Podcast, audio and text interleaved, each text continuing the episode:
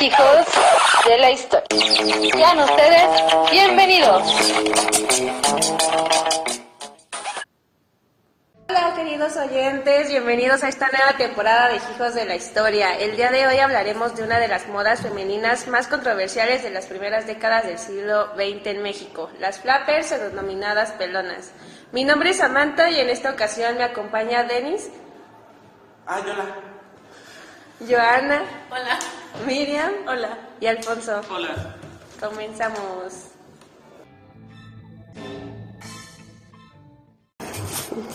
Tras la Revolución Mexicana hubo una serie de cambios en el país, tanto sociales como políticos.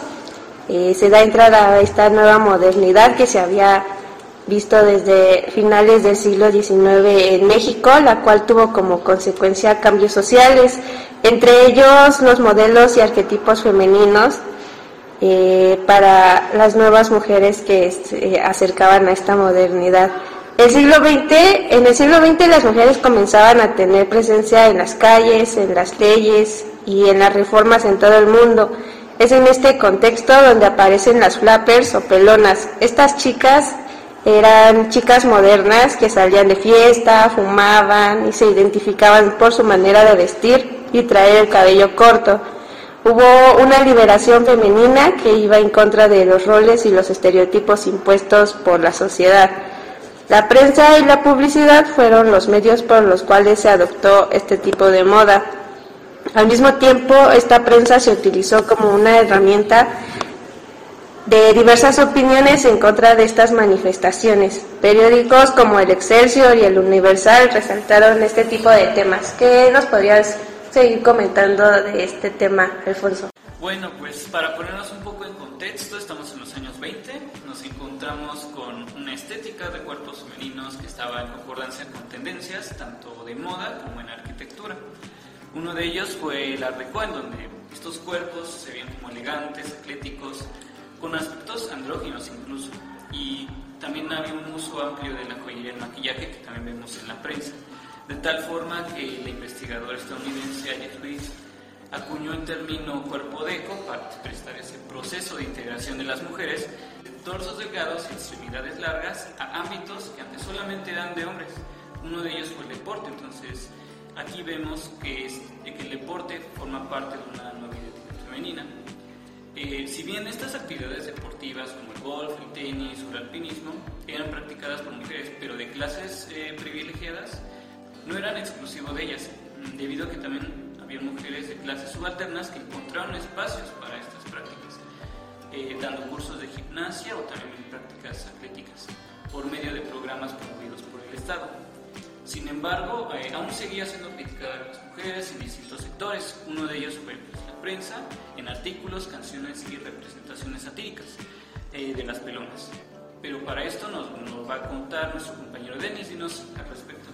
No, pues es muy interesante, ¿no, chicos? Este, pues esta revolución de las pelonas en, en, los periódicos, en la prensa, en especial en Universal, ¿no? Había títulos muy llamativos como La tragedia de las pelonas, Atentados capilares, o hasta dónde iba a llegar su rapismo, así como Ultrapelonciamos la vida, ¿no? Entonces, es interesante cómo se hace crítica satírica a través de dibujos, a través de textos, a través de caricaturas, eh, de todo este contexto, de cómo las mujeres estaban mal vistas en aquellos años 20 del siglo pasado por cortarse el cabello. Y la historiadora Christine Barth decía que cortarse el cabello en estos años era un signo de emancipación, así como Michel Perrot nos comenta que desde principios de este mismo siglo el feminismo europeo reivindicó la liberación del cuerpo. Eh, y pues también en estos años hay que decir que las faldas también empezaron a perder centímetros eh, y el corsé pues fue olvidado, ¿no? Este corsé del siglo XIX tan apretado y tan ajustado para las mujeres, pues también empezó entonces un cambio de estética a las mujeres que no fue bien visto en la sociedad mexicana, una sociedad sumamente conservadora que estaba terminando una revolución. Y pues nada, eh, el Universal Ilustrado, que es este, este periódico que aún sigue en nuestros días, hoy nada más con el título de Universal, pues acaba distintas como gráficas, eh, pues con mujeres pelonas y diciendo atentados capilares, ¿no? Y llorando a las mujeres pobrecitas. Y también sepan ustedes, pues que esta, estas, este raparse de las mujeres provocaba divorcios, ¿no? Y justo en los periódicos se retrataban caricaturas de hombres viendo a, a sus mujeres rapadas y pues les pegaban y toda la onda, ¿no? En estos periódicos. Y pues era muy pobre, ¿no? Incluso en las películas como por ejemplo eh, nosotros los pobres, Chachita se corta el cabello y Pedro Infante le dice, ay Chachita, pareces hombre, ¿no? Pareces marimacho y estás bien fea. Entonces esto es, es interesante porque pues denota un clasismo en la sociedad mexicana, en donde incluso ser fea, pelona y morena pues está como Justo este clasismo pues nos lo comenta Miri y mi compañera Joana, pues ahondando más en este tema. ¿Qué nos pueden comentar, Pues ustedes se preguntarán por qué clasismo entre este tema de las pelonas, ¿no? Este, pues sí es importante mencionarlo porque dentro de este movimiento existían las pelonas de clase alta y las de clase baja. Las primeras tenían pues mayor contacto con las revistas, publicidad y el cine, eh, y además de que fueron las primeras en adoptar la moda, eh, fueron criticadas y todo, pero pues también se beneficiaron de la expansión de la moda y fueron eh, a la larga como más aceptadas que las pelonas de la clase baja.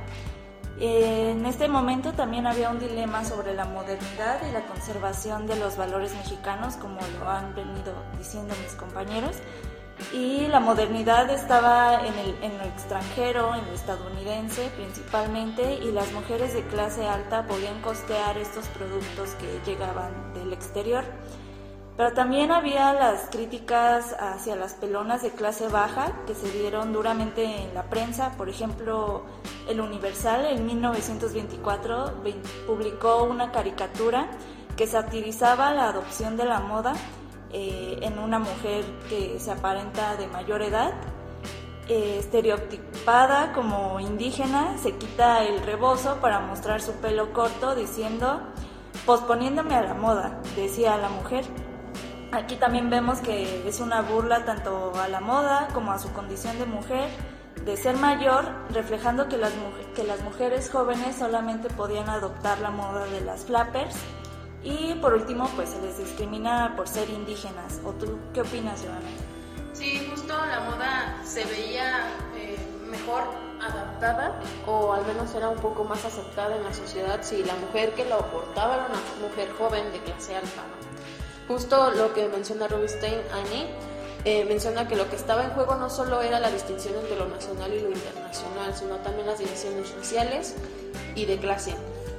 Eh, es interesante que no solo entre eh, la sociedad masculina y la femenina había conflicto, sino justo en medio también de entre estas pelonas había una discriminación por parte de estas este, mujeres de clase alta, modernas, que consideraban que ser moderno y estar en tendencia con el, con este, el mundo era una cuestión de estatus, una cuestión que las diferenciaba de las demás. ¿no? En este caso, cuando una mujer que es este, de rasgos faciales de una etnia, en este caso como se menciona, o como dijo Miriam, eh, una indígena, el hecho de ser morena, de ser este, muy gordita eh, y considerada fea para su tiempo, eh, solo por portar esas tres cosas ya te condenaban si querías ser una mujer moderna, ¿no? cortarte el cabello siendo morena era mal visto porque pues solamente era para gente que podía costearlo, que pues hasta cierto punto, y podríamos decirlo así, tenía permiso de poder llevar este, este corte para demostrar que México estaba tratando de estar al borde y al igual que en las potencias europeas y pues, del vecino más cercano, como siempre Estados Unidos. Sin embargo, eh, fue bastante difícil porque a pesar de que también había eh, críticas a las mujeres de clase alta. Eh, vemos que sí, a pesar de que era este temor de que se borraran las diferencias de clase, hubo también varios ataques bastante mordaces hacia ellas, hacia las mujeres de clase alta. un ejemplo de esto es una caricatura igual de nuestro querido El Universal, del de 1924, donde había dos pintores que vieron a una mujer saliendo del el salón de, clase, eh, de belleza. Entonces, al salir de un salón de belleza podemos hablar de que es una mujer de clase alta. Y uno de ellos comentaba, se parece a nuestras brochas viejas. Y poco después se decía, poco pelo y mucha pintura, refiriéndose al maquillaje. Entonces, como tal, podemos ver que eh, la mujer, por el simple hecho de ser mujer, no puede cortarse el cabello y en, todo caso, si la mujer se tenía que cortar el cabello porque eso era la modernidad, mejor que fuera alguien que tuviera dinero, que pudiera representar a México como un país moderno o en transición de. Eh, es curioso porque las mujeres eh, de clase baja a fuerzas como que tenían que tener estas trencitas tan típicas de nuestra cultura que pues a la fecha eh, es interesante ver como que el cabello era algo tan importante y creo que hizo más revuelo en, en, sector masculino que en el femenino, desde cierto punto que como que sintieron agresión, sintieron como que ya no, ya no te diferencio como mujer porque ya tienes el cabello corto. Entonces es, es, bastante interesante, fueron momentos duros para las mujeres, hubo una lucha fuerte, también hubo agresiones este, físicas y pues es todo un dilema, ¿no? Es, es toda una cuestión que podríamos pensar y ustedes como oyentes pues podrían también preguntarse qué tan importante es hoy en día cortarse el cabello y qué tanto esto te puede condenar en sociedad. No sé si ustedes tengan algo que comentar, compañeros. No, pues nada, eh, creo que hasta la fecha, ¿no? Este, los diversos medios de comunicación, digas la prensa, el cine, la radio, la televisión, pues generan toda una opinión pública, ¿no? Y lo curioso es que siempre son los hombres los primeros que critican a las mujeres, ¿no? Hoy en día, a un siglo, pues se cortan el cabello justo están cerrando ciclos, son marimachas, son lesbianas, están locas son feminazis, ¿no? Y, aún peor si se lo pintan, ¿no? Y colores tan estrambóticos como los Pues se piensa eso, ¿no? Entonces, pues la vestimenta, la forma de ser, los ideales femeninos, pues hoy siguen siendo objeto de estudio.